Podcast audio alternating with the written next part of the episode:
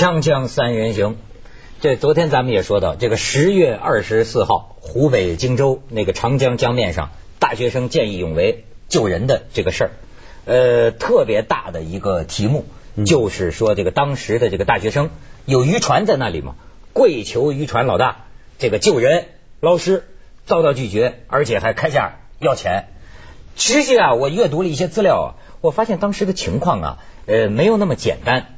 嗯，开头是有两个渔船在那儿，那个渔船呢有个船老大叫陈选德，陈选德这两天很委屈，他呢十月二十九号去卖鱼的时候，给人把渔网烧烧了，船也砸了，腰上还给人踹了一脚，说幸亏我跟我老伴逃得快，要不然唾沫星子就淹死我。就路人呢像过街老鼠一样，就说他见死不救。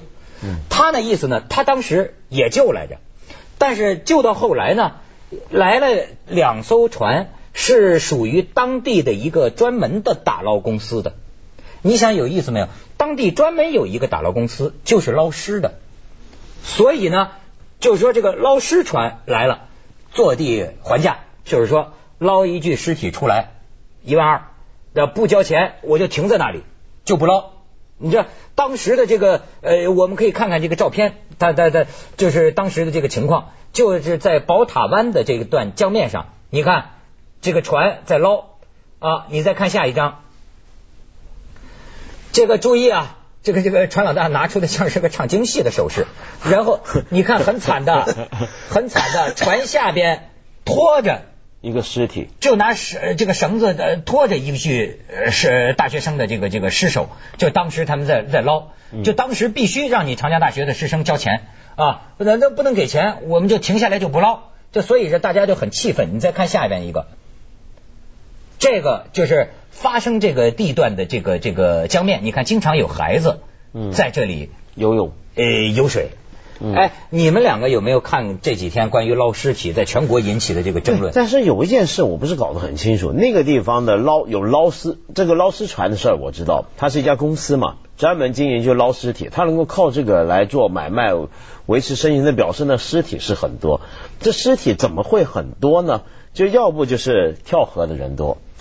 要不就是意外溺死的人很多，那么这是不是表示当地很欠缺救生队啊或者救生设施呢？这个我觉得很有意思，就是说怎么可能我们看到的是捞尸船，但是很少听到当地的救生的这个组织或者救生机构是怎么样？哎，这个事后啊，当地这个政府也是检讨，就他确实有一个部门分管的这么一个空白，就比如说我这个派出所啊，可能是管长江航道的。什么什么呃，另另一个部门呢，又是比如说管什么海上，属于什么海上部门的。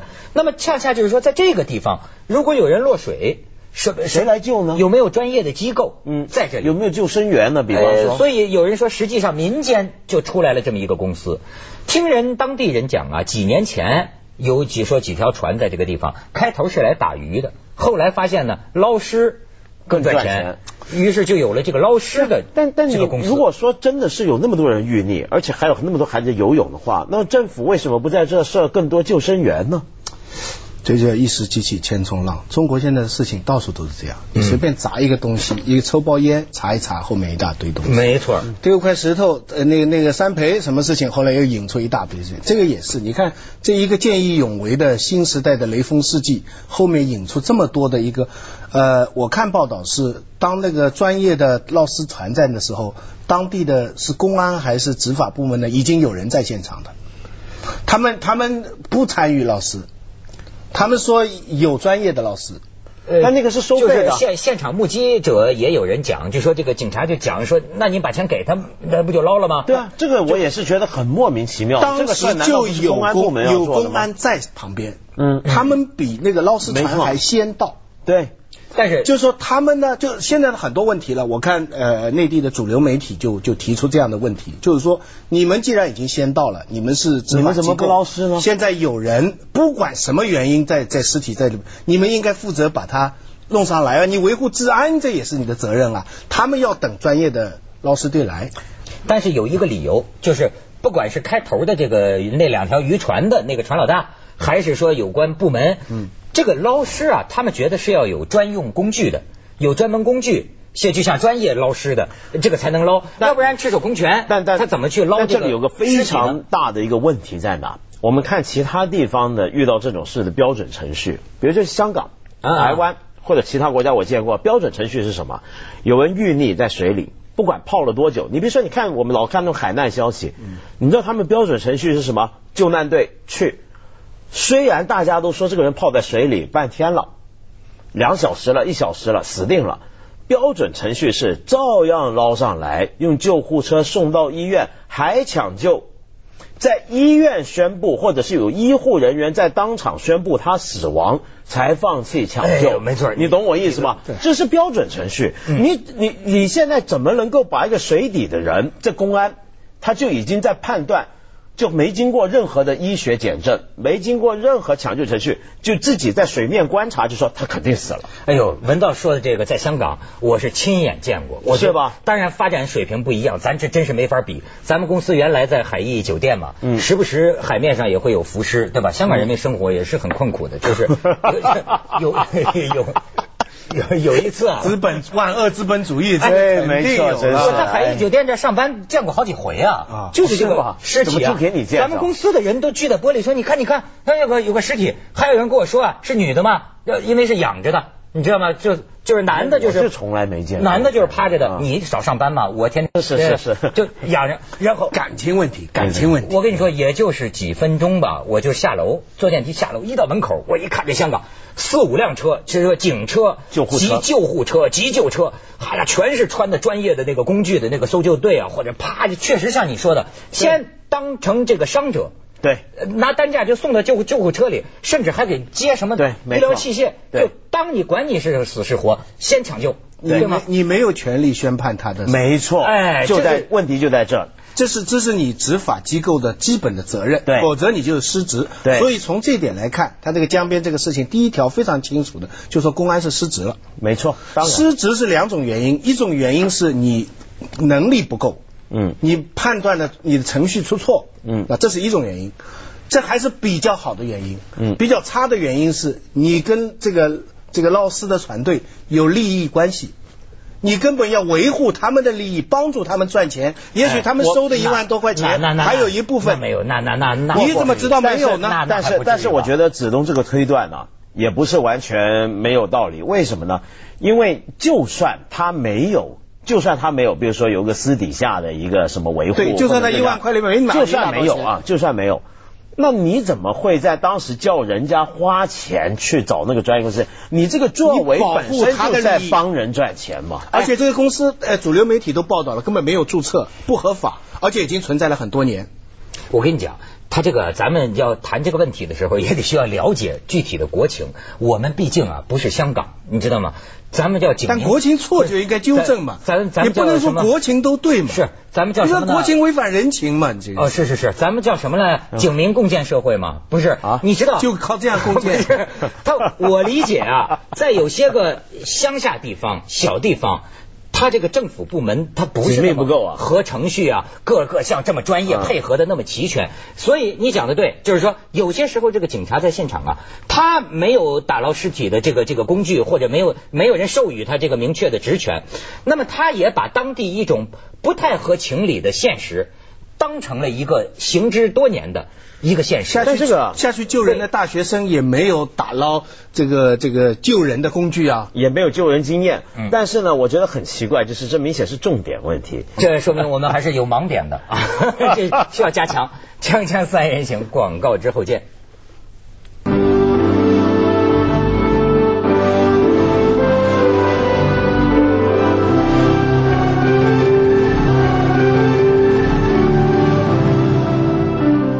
所以说一石激起千层浪嘛。你们刚才的问题，我查阅了一些资料，我都可以给你一个回答。这个回答呀，绝对出乎你的意料。就比如说文道刚才讲，说怎么这个地方老死人，甚至这个船老大跟大学生们讨价还价，就讲说长江哪天不死人呐？当然，后来这个这个这个有关他这个打捞公司啊，又把钱退回去，就说我们不知道是见义勇为的英雄，如果我们知道，我们也不收钱什么什么的啊。但是打捞英雄不收钱，长江每天不死人，这个当地有一个热爱游泳的人，你知道他发一个博客这个帖子，当然这个帖子真实程度咱知道网上的事情啊，但是他可是说的真真的。他说这个地方我在一个暑假里头每天都见到有有死人。呃，不知道是什么原因，甚至有过一次一天，他见着四个死人。跳桥吗？就一家人。我我在武汉长江大桥上，那我听说那那经常有人跳江自杀的，嗯，还有很多原因，比如说游泳的这个呃原因，嗯，那么这个游泳者他就讲啊，这个地方你知道吗？长江的水都是从西向东流，对，但是这个地方的水啊，对，因为有一个特殊的地貌宝塔湾。所以这个地方的水从东向西流，嗯于是乎等于说在这个地方有一个方圆三百米左右的漩涡，大漩涡。嗯所以他说呢，我救过人，就经常有人在这儿遇溺嘛。他说我救人的时候呢，呃，都有经验的人就告诉我啊，你根本游不出去，你必须顺着这个水流啊，让它先把你冲到长江主这个主的水流方向上，然后你再慢慢的回游，你知道吗？它是这么一个过程，才能才能游回来。而且他说前几年这个地方啊出现打捞尸体的渔船，嗯，那个时候还便宜，打捞一具两千五到三千。他说呢，很奇怪的就是我们一救人，这个渔船就开动。这个渔船开动啊，不是拦着你呀，但是他说呢，恰恰也不知道是巧合还是什么，这个渔船开动的方向恰恰阻挡了你流出去的这个水流方向，等于说呀。这个渔船停这开过去的这个位置，恰恰让你救人呐，你能游回来变得非常危险。他说耗费我三分之二的体力都没法游上岸了。那么又有当地有传说，这个打捞公司的渔船是有黑道背景的。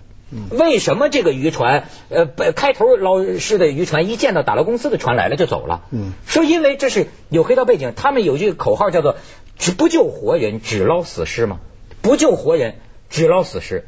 甚至有当地的这个网友发布的这个材料，我还是说啊，我没有办法认证它是真实性，但是触目惊心。这个当地人自称当地人的这个网友就说，这个渔船呢，你你看它落水的位置离这个渔船是很近的，说他这个渔船实际这个人一淹水在里头，他一看就撒网，他是渔网，你知道吗？这个人不知道是死是活。他这个渔网，渔加上渔网上的这个铁锚，已经把你这个人呐，你也露不出头来。你遇遇溺的人就根本露不出头来。实际他在这儿拖，就拖着你了，拖着你，然后就跟岸上的人讲价钱。岸上的人并不知道嘛，讲好了价钱之后，他说我去捞了啊啊，这个渔船转一圈。照这位网友的说法，转这一圈，这个这个淹水这人早已经给你拖在渔渔渔网里，不死也给淹死了。不是我，所以就变成一个尸体。他说我我让捞捞捞上来，给钱吧。不，我我不懂一件事，如果真要做生意啊，从经济角度讲，他这么做，比如说他有时候宁愿，比如说目睹别人死了再去捞人，或者这种有意无意的把人害死了再来赚钱，他为什么不干脆变成一个赚钱的救人公司呢？你懂我意思吧？就一看人遇溺，你有船嘛，我就去去救人，但是我是要赚钱的。啊啊！但是他收不到钱的。我估计啊，他们这个假如说有黑道背景，他在当地肯定他有有过一些经济核算。他把你救上来了，那游泳的人可能也是个穷人，你哪里能收到钱呢？我收五千，收一万。而且这个你看，就跟咱们这个满口仁义道德合不上了。就说你怎救人怎么能收钱呢？对啊。可是你看捞死尸是可以成为生意的，你总要捞吧。如果真把这个当成做生意，哎，老实讲说，那那我再举例子例例子，比如说殡仪馆，救人不能够变生意，殡仪馆害人能变生意，对吧？殡仪馆 就是你要世界上大部分事情是吧？殡殡殡仪馆跟你要钱是合理的吧？对对。你不能说啊，这是我们见义勇为，医院要钱就不行，火葬你怎么能收钱呢？对，他他是当生意做。对。而且你知道还有一个网友，我发现网上真瘆得慌。他说的我们不能认为是真的，因为这有点太邪恶了。他这，但是他举的例子是发生过的。这个网友就讲说，我有几大疑点。那两个小孩儿是吧？就救出来之后就脱身了，甚至他看了所有的报道，他说也没有具体描述这两个小孩儿怎么出来的。怎么救出来的？哇，这太他说这两个小孩说长江边上的孩子都会游水，而且这两个小孩离这个渔船是非常的近，所以他怀疑我我我我就说咱们大家不能认为他是真的啊，但是他举了一个例子，又是钓鱼。但是他举了一个例子，就是说在辽宁前几年曾经发生过，最后绳之于法了，就是说呀，有人在海滨游泳区的附近看到这个人过来，拽住你的脚，拽住你的脚，你知道吗？淹死你！淹死你之后，打捞尸体挣钱，这也是一种钓鱼。后来被一个游泳教练发现，报案，把这帮人绳之于法的。那么你，那么你说这种这种呃猜测，当然当然，我们看到这两个救出来的小孩子就哭爹喊娘的，跟那个烈士的英雄的母亲都都道歉，或者都怎么样了哈，不能认为他们是钓鱼的。我我不大敢这么相信，就我很不愿，我我觉得这不大像吧，再坏也不至于，应该不至于 应该不至于我觉得不至于吧。但是像他刚才那种，就是说那个人你还没法判断那个人是死是活之前，你先用网照过去的话，这种事情可能性，哎呀，但是我觉得啊，呃，如果我们国家道德水平出了问题了，你比如说出现这样的公司，这样的公司有时候还有意无意的害了人，这时候我觉得首先要追究的仍然是政府部门。就假如这个公司 不是很简单嘛，跟这种公司这种公司存在这么多年，那政府部门在做什么呢？为什么会容许专业的捞尸公司堂而皇之的存在？但是你政府却没有专业的，比如说救生船队，或者是或者你至少竖个牌，这个地方不适合游泳，这个地方有游泳什么危险？不过这长江大桥是有竖牌叫人小心或什么，对但是问题是说，你你公安那是在干嘛呢？你你这如果常有人遇溺，你首先有专业救生队伍，第二，就算没有专业救生队伍，捞尸的任务绝对在政府手中。然后他还就像我们刚才讲的，其他国家、其他地区都叫正常程序是，你不能够判断他死啊，你要有医护人员，尤其江边的公安呐、水警啊，本来就应该有医护人员在。是随时就该有医护人员在。网上有批评我们的帖子，有批评我说你为什么碰到什么事情都讲到体制上去？这没办法呀。你知道这个这个为什么？因为人性啊，它就是有这么复杂。你看这件事情上，我们会看到最好的人性，我们有看到有可能最坏的人性。这个人性就有这么复杂，这些人在你面前你分不出来的。他们可能一样可怜，他们穿的一样的衣服，有人可以舍己救人，不一定真的主观上想舍己救人，但至少是见义勇为。有的人可以存心害人。来获得利益，这这个人那怎么办？人心有这么复杂，这就是靠制度、法律这个东西来来来规范它。你否则的话，真是没办法。所以这种讨论呢很有意义。我就跟你说呀，中国这么大的国家呀，尤其是在一些基层地方啊，我觉得政策上的盲点特别多。就好比说，咱最简单的，有些时候大马路上有那么一坑，也没人竖个警示标志，多少个骑自行车的，等一下前滚翻就栽坑里去了。就是就诸如此类是。但是你比如说，咱不要讲别的，我就觉得我在香港，我见到的是。香港人还不满意了，我觉得已经很完善了。任何可能有危险的地方都围栏、警示牌，或者说什么直升机啊，或者搜救队啊，什么这些，他这是好像都弄得比较完备。不是，所以我就刚才说嘛，这始始终是你的施政的重点的问题。就你把什么当重点，嗯，就 你就能够容许这个情况出现好几年。对对对讲你把什么当重点嘛？对你不把这个掉到江里的人当成你的重点嘛？没错，对不对我们导演说这不是重点，去广告。锵锵三人行，广告之后见。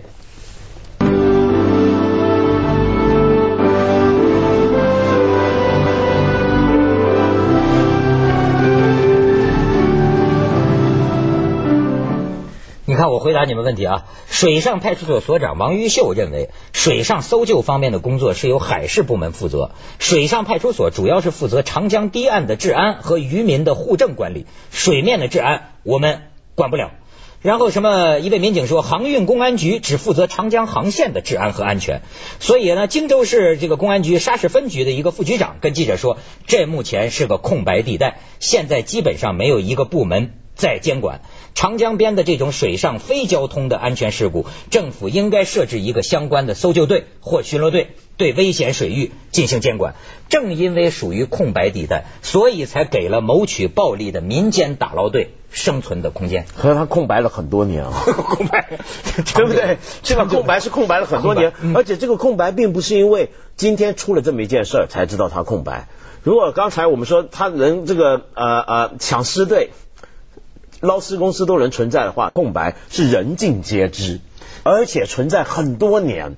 这就是我跟你说啊，咱们是那个东方的睡狮嘛，这个睡狮啊，非得有死人这样的大级别的重量性的消息，我们就能醒过来。再死多人也没有用。你你知道，他很多时候这个现在是靠着互联网才才这么。他很多很多时候啊，就是很多问题，就像你说的，多年空白。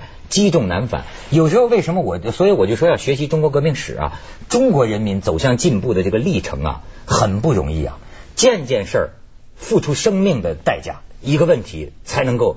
不过这个事情是太触目惊心了，这是几十年的故事的集合，他从雷锋王杰的故事一直演到现在的这些官商勾结，这个这个黑道。这个这这是这是最好的时代，这是最坏的时代，什么东西都放在里。对，我就觉得这个事儿非常有，开头是个那么感人的事情，到后来怎么越聊越不堪了？什么打到尸体？但你仔细想想，这打到尸体。